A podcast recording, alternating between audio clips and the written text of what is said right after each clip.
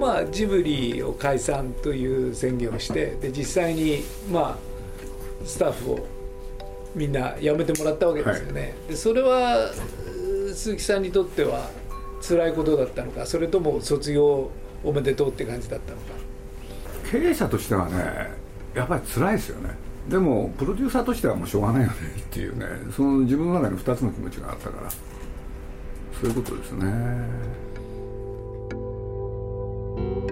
鈴木敏夫のジブリ汗まみれ。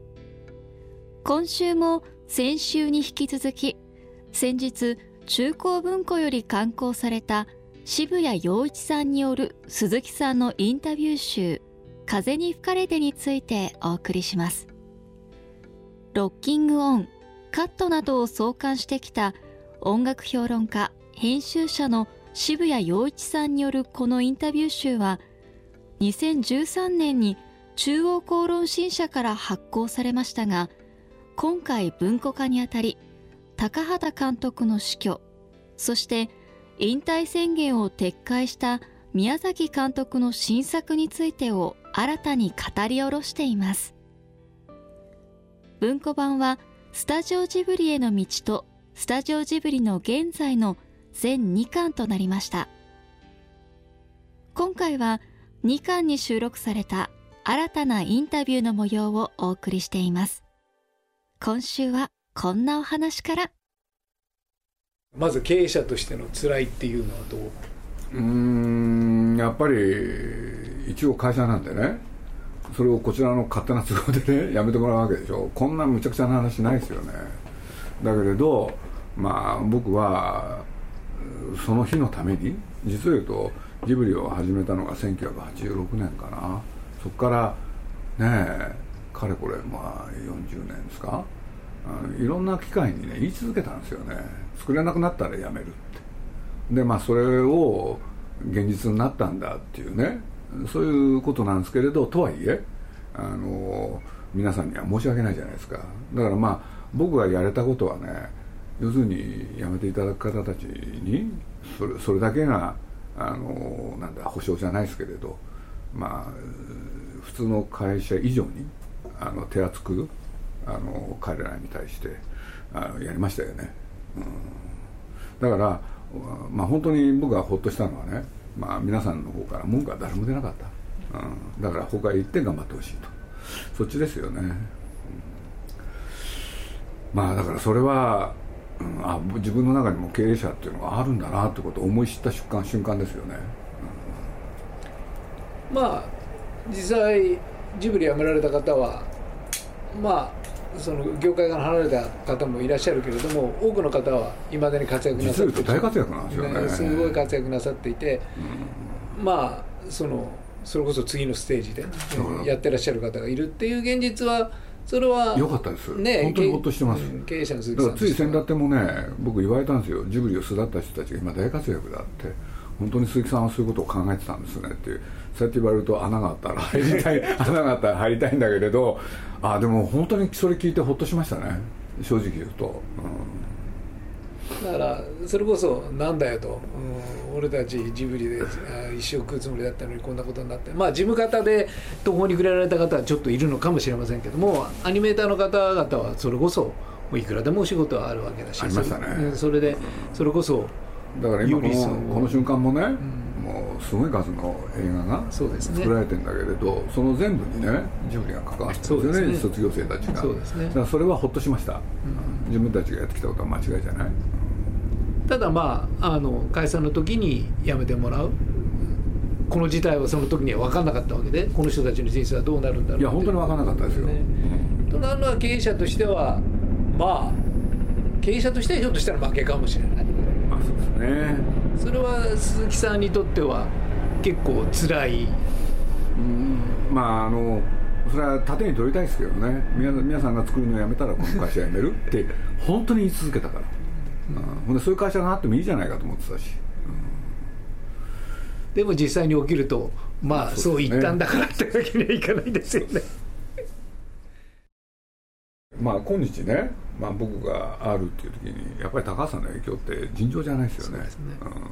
うん、ものの考え方からものへの対処の仕方全てまあねあらゆる影響を受けたし。で、まあ、いろんな人の影響を受けたけれど一番強烈だったのはやっぱり高橋さんだから、うん、それはいろいろね思うところはあるけれど。しかし自分の中でねこうだって決めることができないんですよね。だからまあいろんな思いがあるじゃないですか、はい。鈴木さんにとって高畑さんで、やっぱりかぐや姫は、まあ、氏家さんの遺言だからっておっしゃるけれども僕はもう鈴木さんはどうしても高畑さんに作品を、まあその通りですよ、うん僕作りたかったもん。作りたかったんだと思う、うん。だから言い訳ができたからねそれで嬉しくて作ったんですよ。と思います。それは正直な気持ち。です。だから作りたかったんですけれどもなんか自分の中で背中を押す一言がないとそんな恐ろしいことに手をつけるやっぱり勇気がなかったんだと思そうですね、うん、でその勇気を氏家さんがくれたんですよ。その勇気をくれたのは氏家さんでね。そうですね。その時の最大の勇気はね興行の失敗をいいけいいよってやつなんですよ、うん、それはものすごい楽になったんですよね。だったらねとことんやろう好きなだけ作ってくださいっていう。だからそこなんですよ。はい。だからそこがまさに高畑さんだったわけで。そうですね。んで要するにまあすごく変な表現ですけど僕の中に高畑さんいないんですよ、はい。うんだからあのきっと鈴木さんの立場になって高畑さんを失ったとしても僕の中ではきっちりあの素晴らしい人だったなっつって成仏するんですけれどもやっぱり宮崎さんの中にも鈴木さんの中にも高畑勲がいてで高畑勲が成仏してないんです。鈴木さんの中の高畑勲終わってません。終わってないんですよ。でそれなんですよ。で何が終わってないのかっていうことなんですけどもね。それは高畑勲の正しさなんですよ。正しさ？そう。だから高畑勲はしょうがない。面倒くさい。大変だ、そのわけのわからんことばかり言う。周りの人間を冷えさせる。なんとかであるってものすごいいっぱいマイナスがあるんですけどでも高畑さんって正しいよねっていう思いが鈴木さんの中にも宮崎さんの中にもあるんですよ、拭いがたくあるんでしょうね。そう。だから皆さんなんか否定したがってますけどね。そう。面白かったですよ。ある時なんか死んだ後ね。分かったよ鈴木さんって。なんすかって言ったら高橋さんはってまあ彼の場合ね昔からの友人だからパクさんって言うんですけどパクさんは映画なんか作りたくなかったんだよ。っ てこれ究極でしょ？鈴木さんがいたから作ったんだよって鈴木さんいなきゃ作ってないよ。それある意味正しいです、まあね。そう正しいです、うん、一本も作りたくなかったんだ。ああこれですっきりした。つってねしばらくそれで持った時期もあるんだけれどダメでしたね。いやでもで宮崎さんにとってもやっぱり高畑さんの正しさはい。というのがものすごく引っかかるんですよ、で鈴木さんの中にも高畑さんの正しさがものすごく引っかかるんですよ。で何かやろうとするとあこれって高畑さんノーって言うんじゃないかって、これって高畑さんって違うって言うんじゃないかっていうのが必ず生まれるんです、そうですよ、そうすると高畑さんの亡霊が鈴木さんの中で成仏しないんです。そうなんです目をね意識するんですよね高橋さんのこと。その通りですよ、ね、僕の言ってること正しいでしょ？証明されたでしょ？頭にくるな絶対頭くるだろうなと思って。だから高畑さんはその宮崎さんや鈴木さんの中にどこかにある正義というでもねでもそればっかり言ってちゃしょうがないっていう現実があるわけじゃないですか。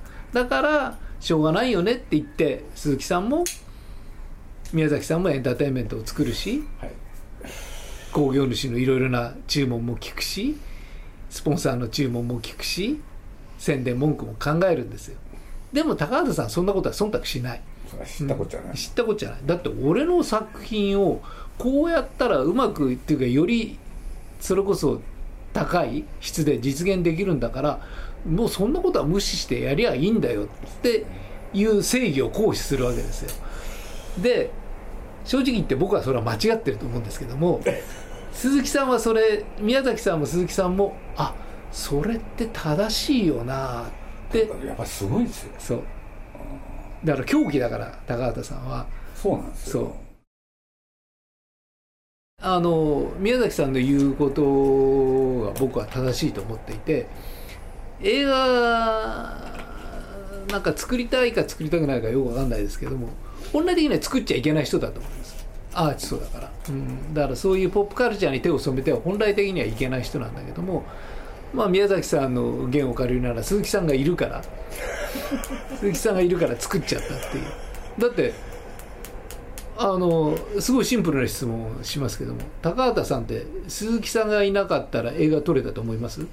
作ってないでしょうね。でしょ？だから鈴木さんがいたから撮ったんですよ。だからそこはね皆さんも冷静でね。だから結果として何が起きたかって言ったらね鈴木さんの方がひどい目に遭ってんだよと僕より。ね？だって鈴木さんは企画を出しねで高橋さんに無理やりやらせた。ほんで高橋さんのことだからこんなものは作りたくないとかああでもないこうでもない。でそこでね高橋さんのどういうねどうしようもなさをどしがたさを見見たのは鈴木さんだからでそういうことで言えば俺はまだ見てなかったと。ね。若い時子は置いといて、うん、なんて解説してましたよ。だからでなんで鈴木さんは高畑さんに映画を撮らせたかっていうとそれは高畑さんの言うことが正しいから。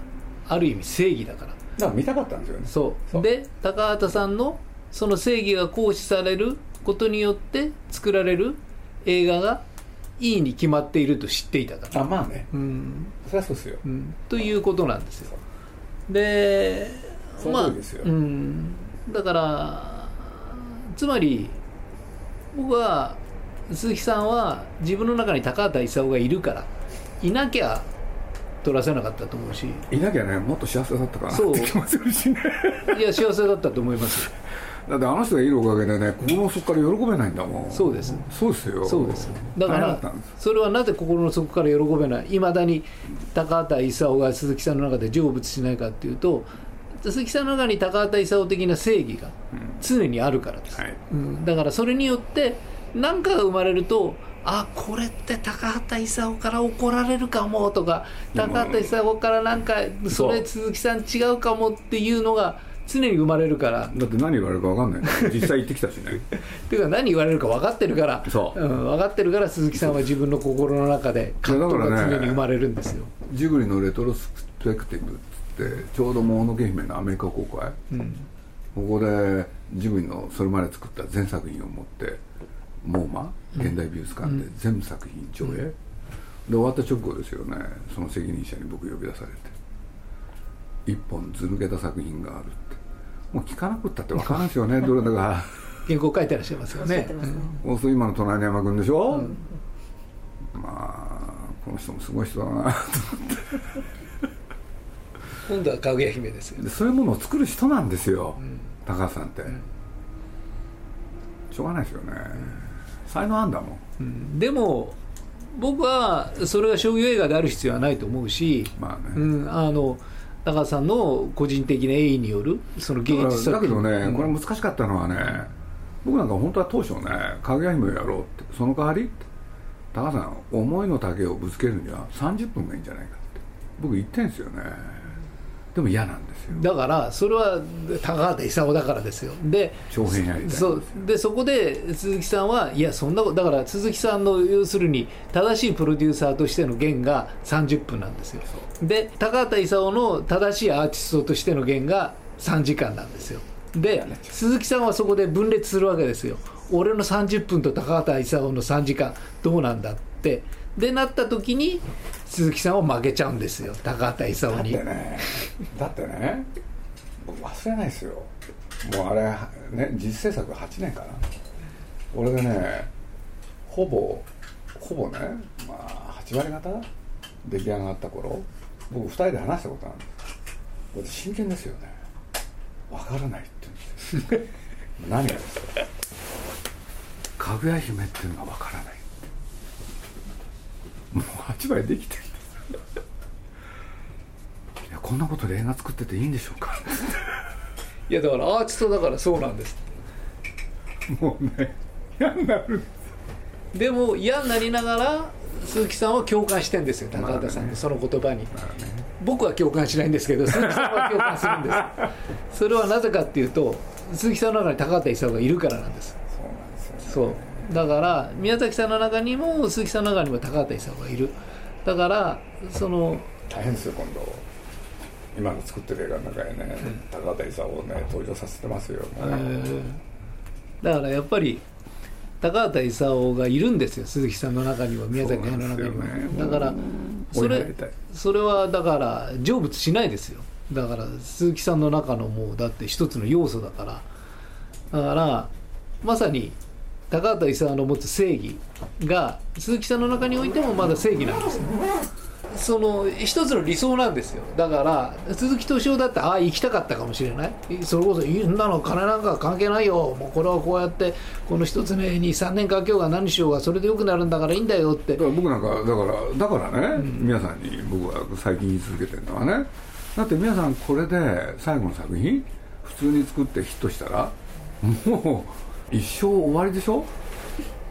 かわいそうでしょ？だから僕は皆さんが「いやこの調子だったらこうだから」って言うから「じゃあ皆さんダメですよ」もっと長くやりましょう。今僕けしかけてるんですよ。とことんやる。うん。じゃあそうするよ。っつってね。だってそれやらなきゃね。あの自分の一生終わらないもん。皆さんいやだから宮さんに言ってんじゃない。鈴木さん自分に言ってんですよ。今分かったでしょ？すごい明快に謎解きしてあげたじゃないですか。それしかないんです。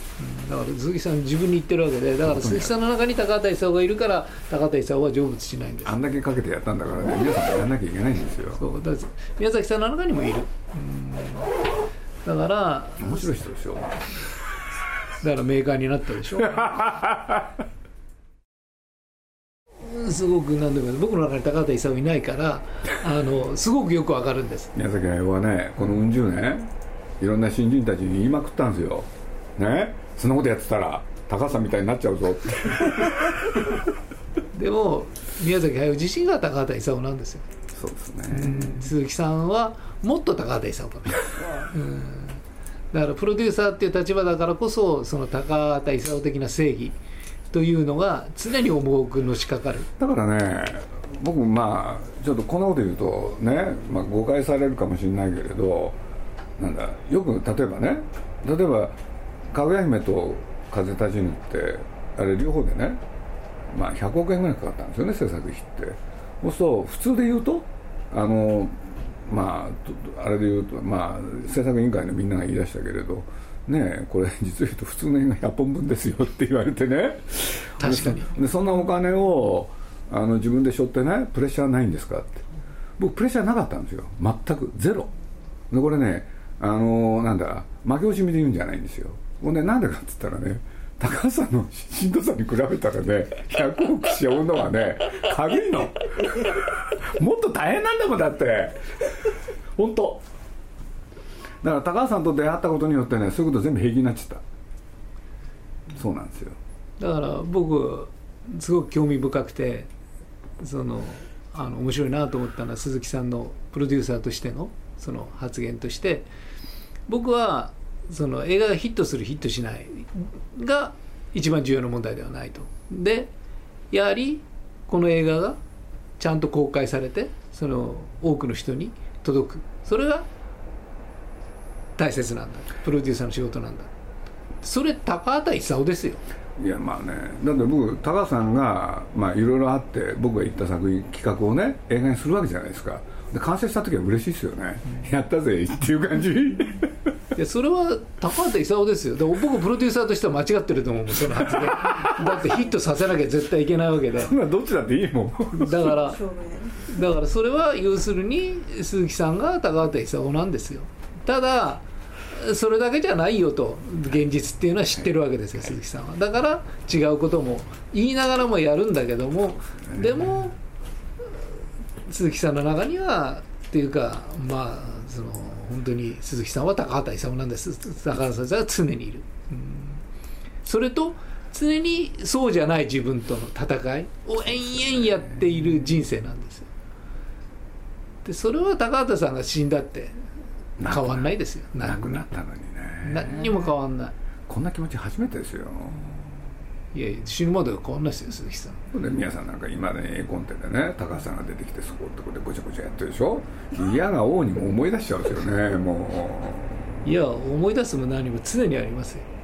うもうね筆も皆さんなんかすごいですよその自分が登場させて高橋さんとおぼしき人をセリフはなしにしようかねとかね。いろいろ考えてるんですよ。いやそういうわけにいかないでしょ。っつって。だから強烈な人だったんですよ。凶悪な人っていうのがね。今までいろんな人見てきたけどねあんな人はいなかったですね。僕高畑さんと1回だけインタビューしたことあるんですよ、ですごいいいインタビューをやったんです。ですごく対立型のインタビューしてであの高畑さんの単行本が出るっていうことでスタッフの方が大変インタビューなんであのあ掲載してます。よろしくお願いします。ああ全然問題ないですよ。しばらくしてからあのスタッフの方から非常に申し訳なさそうなあの高畑がこれは載せたくないと言っているって。ああそうだよ。僕爆笑しちゃいました。ああ全然落としていただいて全然いいですよ。ああ本当に申し訳ないです。すっごいいい思い出です僕のあんまりいないタイプですよね。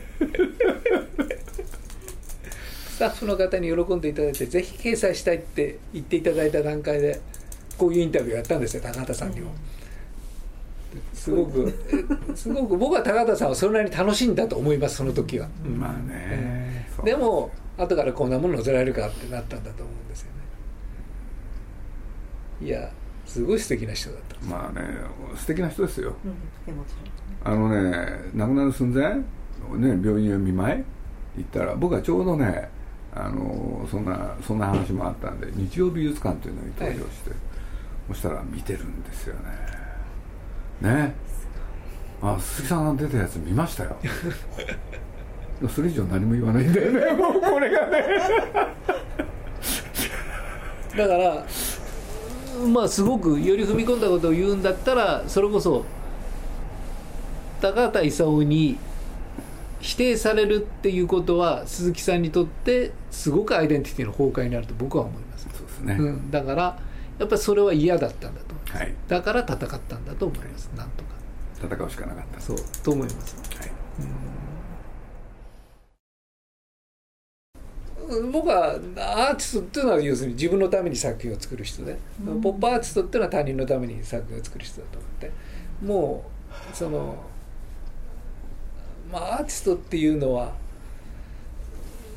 まあアーティストっていないんですよ本当は、うんと僕は思います、うん。うん。それは納得、でも宮崎さんの作品はどうですか？どれぐらいまで進んでるんですか？絵コンテがね4分の3できた。んですでもまあここへ来るまで2年半。本当はね今年いっぱいでやりたいんだろうけれどこれ年越えますねやってますよ。戦ってますよ。でまあ僕の予想。もう続けてやりますね。もうそうなる。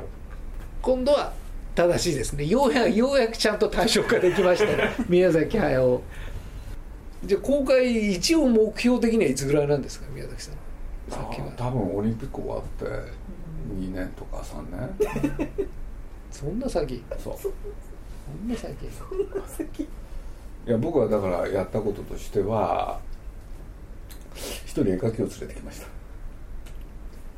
これは結構皆さんを刺激してます。でそれがやっぱり皆さんのすごいなと思ったのはねその一人の人間を置いただけでもう皆さんの絵が変わるんですよ。ほんで絵と同時に実は絵だけじゃないよ鈴木さんって。彼にね対抗するには内容も変えなきゃって。そういうことができてます。だからこれは期待できますよ。やっぱり皆さんすごいですね、うん。だから僕なんかもね、まあ、実を言うとラッシュもうできてるんですよ。で見た瞬間ねいつもの皆さんと違うから。そしたら「皆さんあれあれでいいですか?」って言ったら「気が付いたのすずちゃんだけだよ」って言い出して「だってあれでやるって言ったんじゃん」っつって。楽しいですね